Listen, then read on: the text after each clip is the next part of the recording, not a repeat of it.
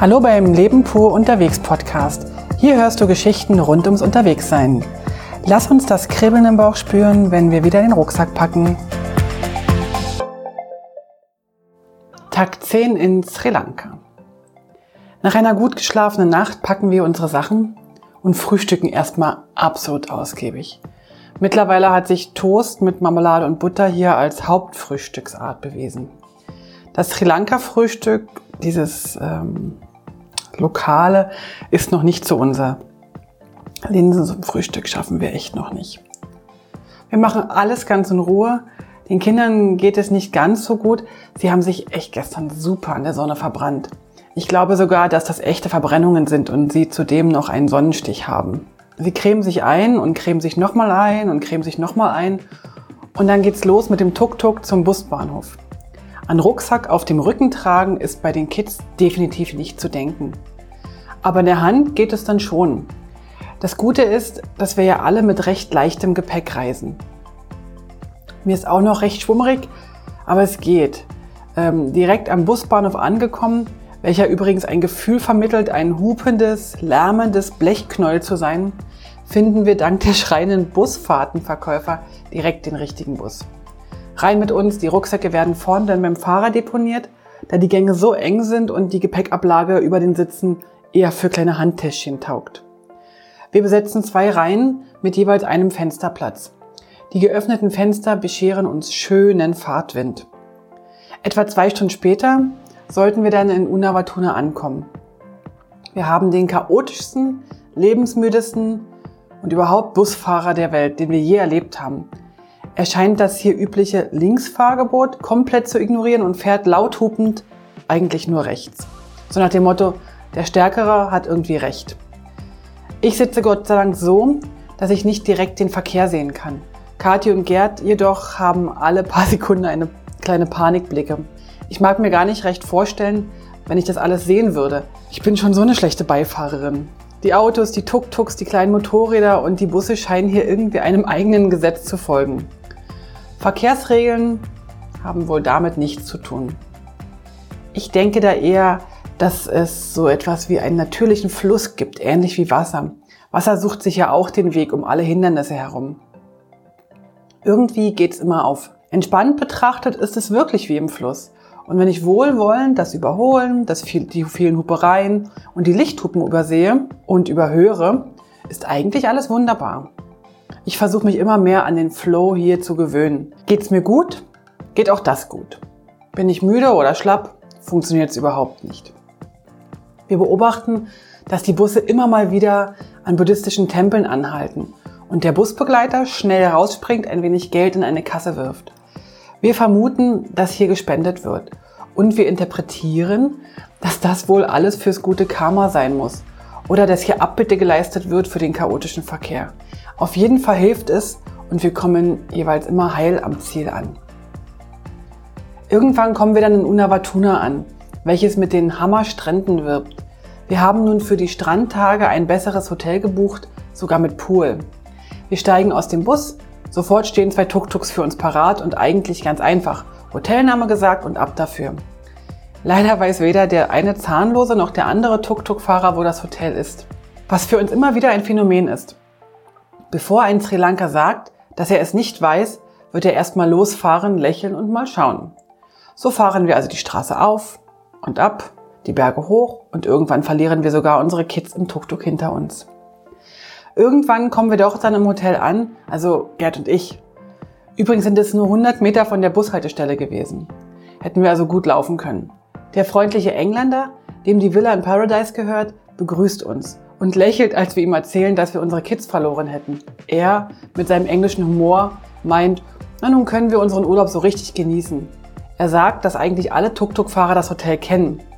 Nur, dass er an die Tuk-Tuk-Fahrer keine Provision bezahlt und sie deswegen so tun, als kennen sie das alles nicht. Kathi und Moppy werden wohl auch aus diesem Grund quer durch Unawatuna gekarrt und landen in einer Hotellobby mit der Aussage, hier sind wir richtig. Kathi nutzt die Gelegenheit, um schnell ins WLAN zu gehen und mich anzurufen. Ich bin beruhigt. Und in der Hotellobby findet sich auch ein junger Sri Lanka, der schon mal in Deutschland studiert hatte. Und der kennt dann auch unser Hotel, in dem wir auf unsere lieben Kleinen warten. Schnell steigt er mit uns ins Tuk-Tuk und schnell sind unsere Mäuse wieder bei uns. Nachdem wir schon 200 Rupien für unsere Tour bezahlt haben, viel zu viel für die paar Meter, wollte nun der Tuk-Tuk-Fahrer von den Kindern 400 haben. Gerd hat ihnen einfach auch 200 gegeben und dann war es auch gut. Endlich richtig angekommen ging es sofort in den hauseigenen Pool. Dann an den Strand, in die Sonne wollten die Kinder immer noch nicht. Der Pool ist aber auch wunderschön, umgeben von Palmen und Jackfruchtbäumen und riesige Früchte. Ich hatte immer so ein bisschen Sorge, dass die vielleicht runterfallen könnten. Sind sie aber nicht. Etwas Sonne, etwas Schatten. Nebenan äh, zwei riesige Hängematten, ein paar Liegestühle und ein Kühlschrank im Haus gefüllt mit kühlen Getränken. Der Hausherr, Roger, ist unglaublich unterhaltsam und freundlich, hat seinen eigenen englischen Humor allerdings.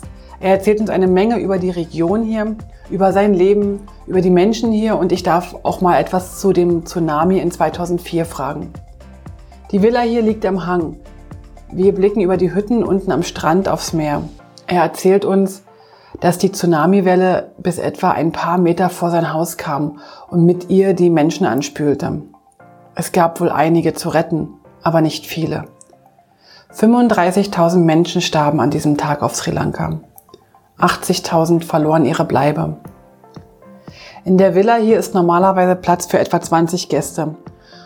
Roger und seine Frau beherbergten damals etwa 112 Menschen für ein paar Tage, bis die Botschaft Ersatzreisepässe ausstellte und die Menschen mit Bussen zum Flughafen fuhren.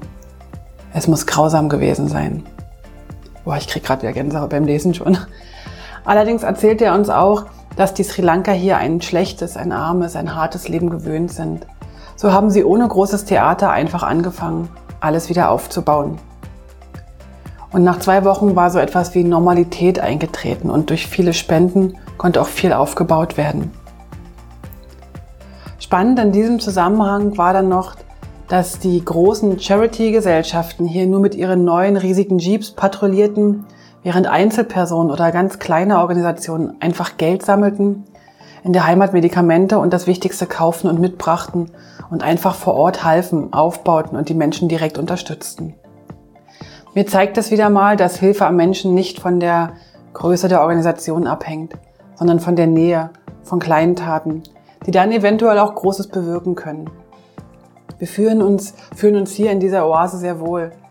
Wir genießen die Ruhe, die umsorgende Art der Gastgeber und den Pool. Am Abend folgen wir dann der Empfehlung des Hausherrn und gehen an den Strand in ein Restaurant mit Meerblick. Tolle Küche, tolles Essen. Mir persönlich ist es noch nicht ganz so nach Essen und ich begnüge mich mit zwei trockenen Toasts. Und wie immer in unseren Ferien sind wir schon kurz vor acht fertig mit dem Abendessen und komplett kaputt.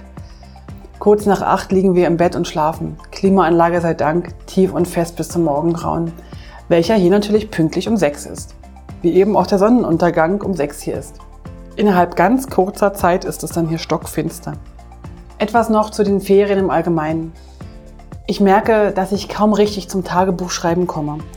Einfach nur die Dinge, die wir erleben, aufzuschreiben, empfinde ich eigentlich als langweilig. Aber zu mehr bin ich fast nicht in der Lage.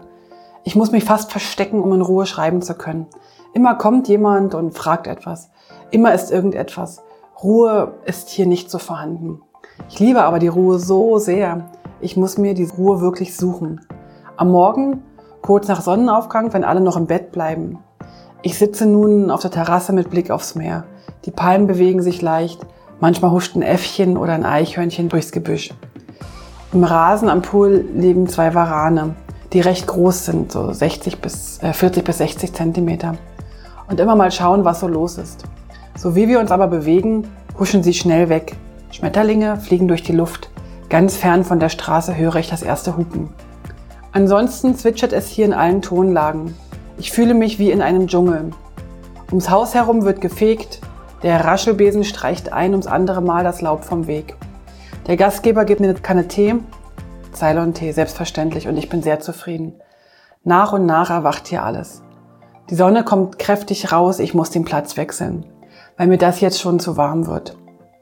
Am liebsten würde ich in den Pool springen. Na, vielleicht mache ich das auch gleich noch vor dem Frühstück. Mal schauen.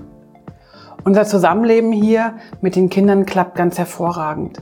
Wir lachen viel, wir spielen viel, vor allem Uno, und wir unternehmen fast alles zusammen. Außer die Tuk-Tuk-Fahrer trennen uns. Es klappt auch wunderbar, dass wir fast immer in Viererzimmern sind. Mittlerweile passt das wirklich gut. Die beiden, das merken wir, haben sich wirklich gern, machen wirklich viel gemeinsam. Mir persönlich fehlt ein bisschen die Privatsphäre mit Gerd, die Ruhe, die schönen Gespräche. Die finden hier irgendwie weniger statt. Der Gedankenaustausch, der mich sonst immer so beglückt. Alles in allem bin ich aber sehr glücklich, dass wir zusammen diese Ferien machen. Es gibt wohl nicht viele Familien, die mit so in Anführungszeichen alten Kindern noch diese Art von Ferien machen. Letztens bemerkte Moppy, dass die Art zu reisen, so wie wir, also mit Backpacking, so mit Rucksack auf dem Rücken und einfach los, dass er die ziemlich gut findet und er sich das auch für sich noch vorstellen könnte. Kati kennt das ja schon vom Interrail im letzten oder vorletzten Jahr. Und ich glaube, sie mag das auch. Und wir waren wirklich in schlechten Zimmern und wir waren gerade jetzt oder sind jetzt gerade jetzt in einem sehr, sehr schönen Hotel. Alles machen die Kinder mit, ohne zu murren. Beim Essen suchen sie sich auch nicht die super teuersten Dinge aus. Also sie schauen schon, dass es für uns alle passt. Allerdings sind wir sicher auch schon über unserem Budget. Aber irgendwie ist das auch uns gerade etwas egal. Wir genießen die Zeit, wir genießen uns. Ich bin sehr dankbar für die gemeinsame Zeit und ich bin sehr dankbar für die Spontanität, für die Toleranz und für die Gemeinsamkeit mit den Kindern. Ich bin dankbar, dass Gerd all das mit mir und den Kindern macht. Und ich bin einfach nur dankbar, dass das Leben so viel Schönes für mich bereithält. Alle Infos zum Leben pur unterwegs Podcast findest du unter www.leben-pur.ch. Du kannst auch alle aktuellen Bilder auf Instagram unter leben.pur anschauen. Wenn du über aktuelle Episoden informiert werden willst, abonniere doch einfach den Podcast bei iTunes und unsere Newsletter auf www.leben-pur.ch.